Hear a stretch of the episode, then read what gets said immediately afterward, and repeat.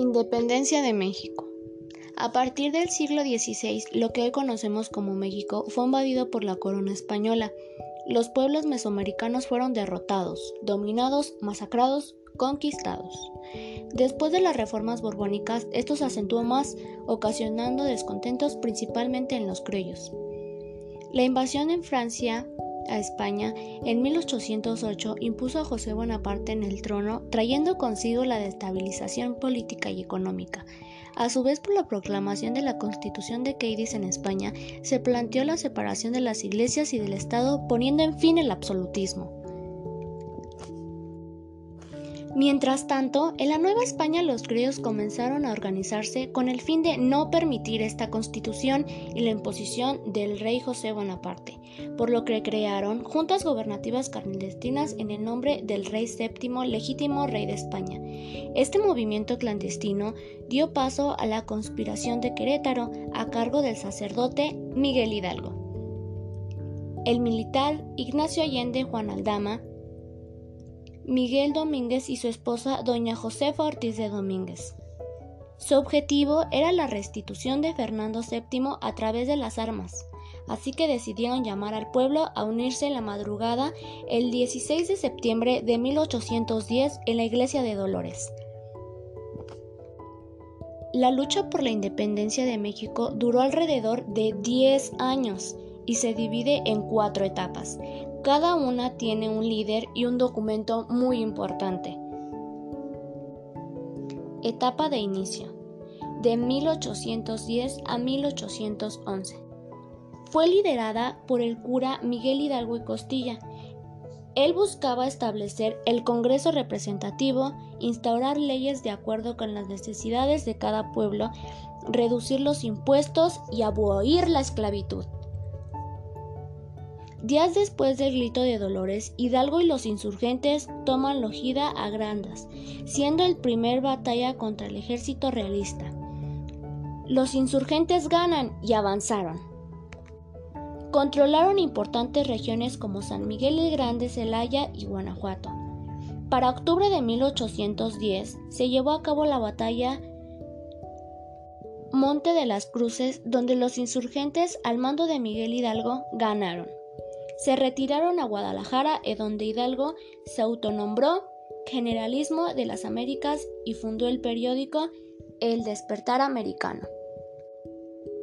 En 1811 se vivió la batalla del Puente Calderón, donde el general realista Félix María Calleja derrotó a las fuerzas insurgentes, encabezadas por Hidalgo, ahí lo arrestaron y fue fusilado. Etapa de organización de 1811 a 1815. Tras la muerte de Hidalgo, el sacerdote José María Morales y Pavón quedó a cargo del ejército insurgente y en 1812 logró huir del general Félix María Calleja en el conocido sitio Cautla. Para 1813, el Congreso de Chimpancingo Morelos dio lectura del documento Sentimientos de la Nación cuyas características son la absoluta independencia de la nación, el gobierno distribuido en tres poderes, el gobierno y el establecimiento de la región católica como única. La consecuencia fue que en 1814 se declara la Constitución de Apatzingán instaurando el régimen republicano se reconoció la soberanía popular y la importancia de la libertad.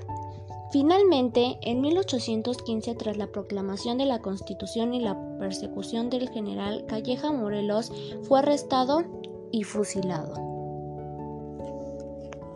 Etapa de resistencia, 1811 a 1815. Con la muerte de Morelos, el ejército insurgente quedó invadido de las diversas facciones caracterizando por una guerra de guerrillas. El líder más importante fue Vicente Guerrero. Tras esto, el gobierno virreinal se fortaleció y para 1820 el rey Juan Ruiz de Opacada decidió aplacar la ley del perdón y el olvido.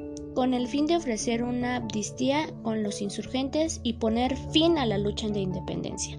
Este mismo año, Fernando VII se vio obligado a respetar la constitución de Cádiz, por lo que buscó mantener sus propiedades, así que decidió organizar la conspiración de Profesa y unirse a la causa independiente.